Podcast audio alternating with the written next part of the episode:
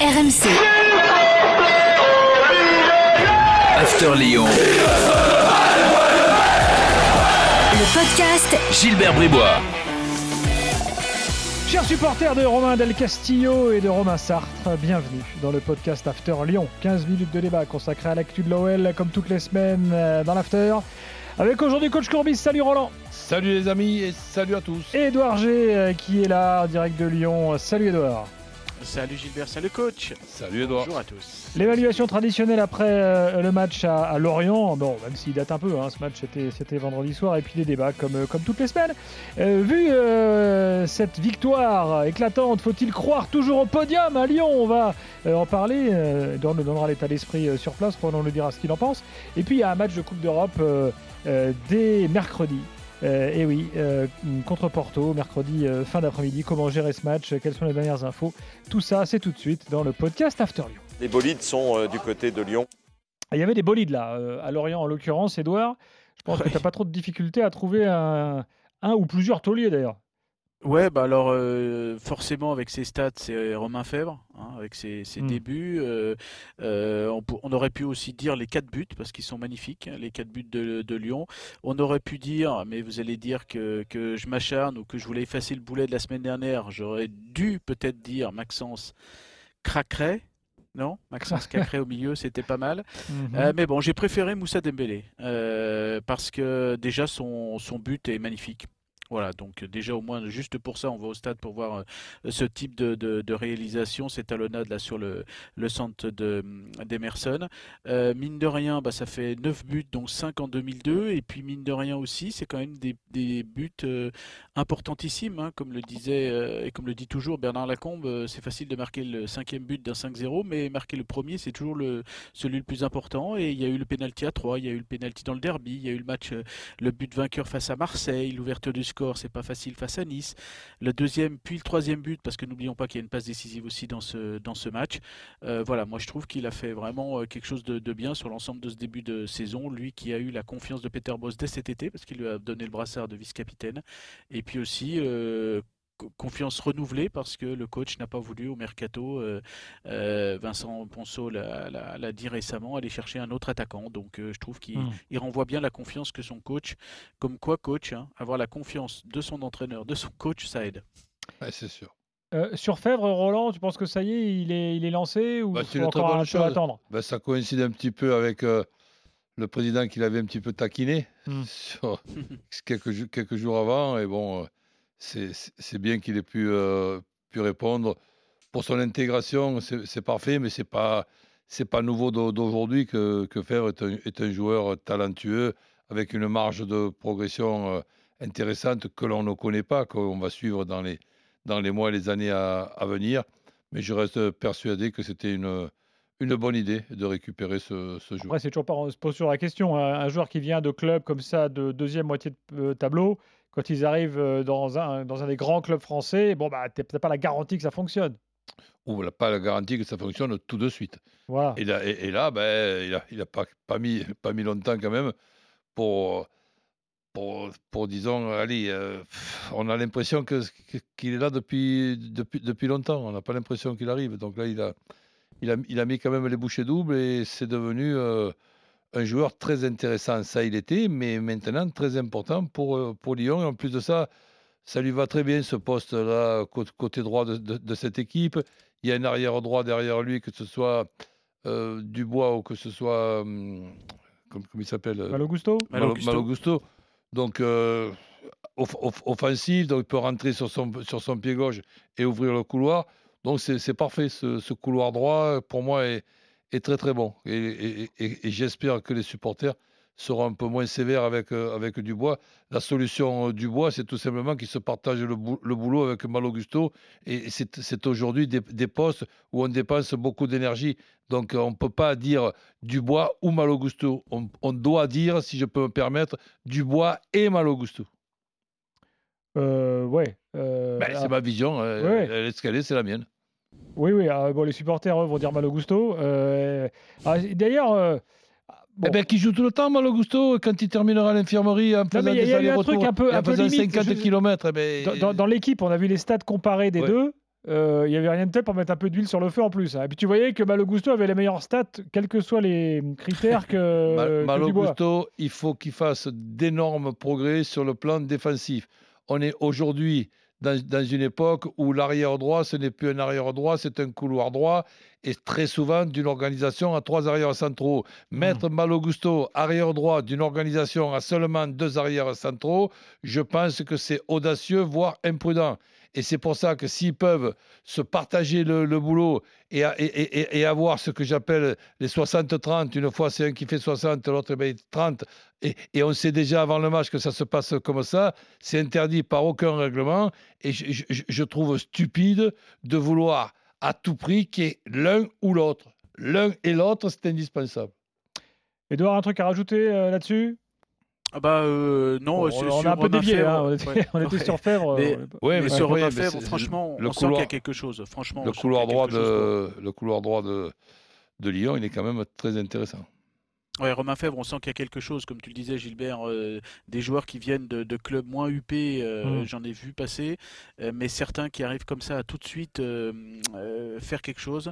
Voilà, je vais pas dire que c'est tout de suite de la trempe d'un Malouda ou d'un Abidal qui sont passés à, à Lyon ou un Michael Essien à un moment donné qui sont passés à Lyon et qui ont tout de suite, parce qu'ils venaient entre guillemets de clubs de, qui n'étaient pas forcément au top à ce moment-là, passer tout de suite à l'étage international derrière.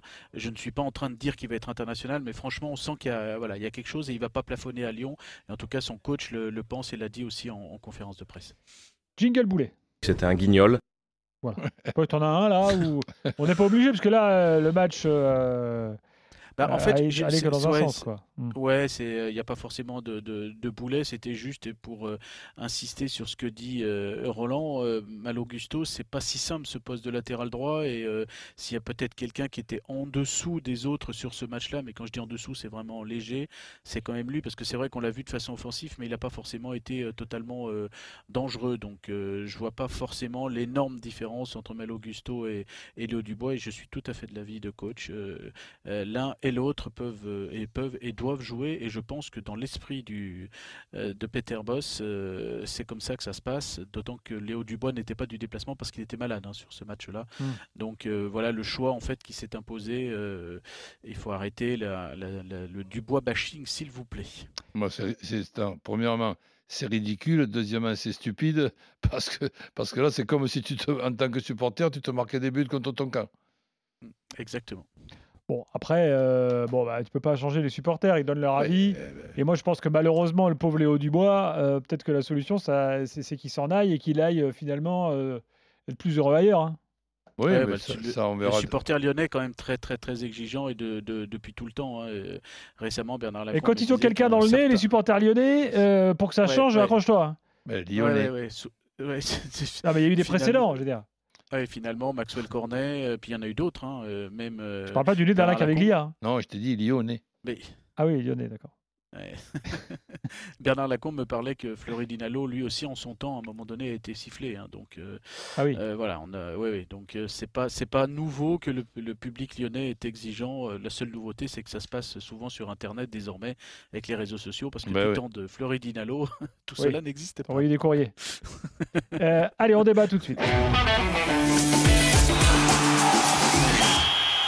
C'est la, la victoire la plus large de l'OL euh, en Ligue 1 cette année. Euh, on sait que alors, c'est Jean-Michel Aulas hein, qui a un peu créé mythe du oui, la fin de saison, c'est toujours pour nous, c'est là qu'on est les plus forts, euh, on, finit toujours à fond de balle, machin. Donc, Roland, est-ce que tu crois à une fin de saison de dingue? Là, il reste 11 matchs. Et donc, de fait, au podium, toujours faisable? Ben, ça, c'est pas, pas nouveau d'aujourd'hui. Ça fait plusieurs semaines que tu me l'entends dire. Mais c'est pas parce que j'ai vérifié les stats de ce qui s'est passé ces dernières années. Mhm. Eh, Parce que si c'est pour vérifier simplement ce qui s'est passé à la dernière journée, la saison euh, dernière, quand tu fais le plus dur, tu gagnes à Monaco à, à- à- à 10 contre 11 et que tu perds contre Nice, qui n'a plus rien à cirer de, de- de- de ce championnat et que tu perds ta place dans les, tro- dans les trois premiers, sincèrement, euh, je, je préfère penser uniquement aux semaines qui arrivent. Il y a un calendrier qui permet de dire que cette remontada, puisque c'est le terme à, à la mode de Lyon, une remontada, il reste euh, combien? 11, 11 journées, c'est ça? 11 matchs, ouais. Ouais. 11 Ben, matchs. Je pense que tu n'as plus que droit à un joker et demi, c'est-à-dire une défaite et, et- et un match nul. Et, et donc 9, Et après, il faut victoires. faire à sans faute. 9, victoires. Donc, est-ce que Lyon peut, peut, peut le faire? Oh, Je dis oui. Maintenant, attention aussi à ce que va apporter le- le- l'Europa League. Tu, te tapes déjà Porto. Ben, il faudra qu'on voit un petit peu ce qui se passe. Les matchs de Lyon derrière les matchs contre Porto, qui est une équipe redoutable, qui est invaincue en championnat depuis un an et, demi. Ça, ça n'a pas été un- tirage extraordinaire. Et Lyon, dans un match aller-retour, ben, pour moi, peut éliminer euh, Porto. Donc, on va suivre ça. Mais on sait, très bien que une équipe comme euh, Nice, qui, pendant que Lyon jouera contre Porto, pendant que Marseille jouera contre Bâle, je ne vais pas tous les citer, Monaco euh, contre Braga, eh bien, ils seront tranquillement devant la télé. Donc, pour la place de second, je pense que celle-là, déjà, elle est pratiquement niçoise. La place de, de troisième, eh bien, moi, je vois, je vais peut-être surprendre en ce qui concerne le, le nombre, je vois 7 à 8 équipes capables d'être troisième, dont Lyon, évidemment. Euh, Lyon qui était ouais, 13e à la trêve, hein, souvenons-nous, euh, à 9 points de la deuxième place et de la troisième place, parce que Nice et OM étaient euh, deuxième et troisième, 9 points devant Lyon. 9 journées plus tard, ça n'a pas beaucoup évolué. hein. Nice, toujours euh, 8 points d'avance en tant que deuxième. C'est un petit peu mieux par rapport au, troisième, plus que 6 points. Le goal average s'est un petit peu amélioré, mais il y a encore 6 équipes à doubler pour la troisième place, contre 10 à la trêve, et encore 5 pour la quatrième place. La, la remontée pour l'instant est, est- est lente, mais le- les fondamentaux, euh, coach Gilbert, sont quand même là. Les- le, le jeu est en place et euh, enfin on a le- le- l'efficacité parce que la semaine dernière on parlait de ces 15 tirs, euh, ces 21 tirs, 8 cadrés, aucun but face à Lille. Eh ben, ce vendredi ça a été mieux. hein. Euh, 15 tirs, Ouais. 7 cadrés et 4 buts. Donc, Par contre, j'étais surpris euh, quand j'ai lu les stats de, de Lorient. Lor- Lorient a, a quand même. Qui n'avait des- pas beaucoup pris beaucoup de buts sur le dernier match. ouais. Ouais, mais je- je crois qu'au niveau des, des actions offensives, ils ont, ils ont quand même été, été intéressants, je crois. Donc, euh, bref. le Oui, il y a eu deux, voilà, il y a le, le- il y a- mais ils ont, on- ils ont eu une dizaine de tirs, je crois. Ah ouais. Euh, mais pas forcément énormément dangereux. Mais c'est vrai qu'il y, a- il y a quand même eu. eh ben, en fait, Lyon a, a- a- a été clinique quand même, a marqué des buts euh, quand il fallait. Quoi. Et après, l'avenir, qu'est-ce que tu peux nous dire en ce qui concerne la, la charnière? Lukoba, je pense qu'on ne va pas pouvoir le toucher. Ah, bah, Parce ça me permet de parler de Porto. Quelle charnière contre Porto, par exemple? Et voilà. Donc, euh, et, quelle organisation? Est-ce que ça va- va être toujours avec deux arrières centraux ou avec trois? C'est une, euh, c'est une bonne question. Je te remercie de l'avoir posée parce que c'est vrai qu'on peut. Ah ben moi, j'ai pas peut- la réponse. Euh, sûrement que le, le- le- le- le- l'entraîneur euh, Peter Boss et le staff peut-être travaillent sur cette option-là, pourquoi pas, euh, notamment pour le, match aller, parce que euh, ça permettrait de réintégrer Jérôme Boateng, de ne pas léser Thiago Mendes. Voilà, ça, on peut refaire une, une défense Thiago Mendes comme ça pour monter d'un cran au, au- au milieu et puis la défense à 3, tu peux mettre Da Silva dans cette zone qu'il connaît bien, côté, droit, Boateng dans, l'axe et Lukeba côté gauche. Ça fait trois arrières centraux bien complémentaires pour une organisation à trois arrières centraux. Oui, effectivement aussi. Oui. Après, il faudra voir l'état de Tanguy Ndombele hein, qui était euh, touché pour le match de vendredi. Alors, est-ce que c'était par précaution euh, qu'on l'a pas euh, fait euh, jouer ou est-ce que c'est un mal plus profond? Donc, ça va, on va voir aussi le groupe parce que le groupe part mardi matin parce que le match est, est dès mercredi Mhm. à 18h45.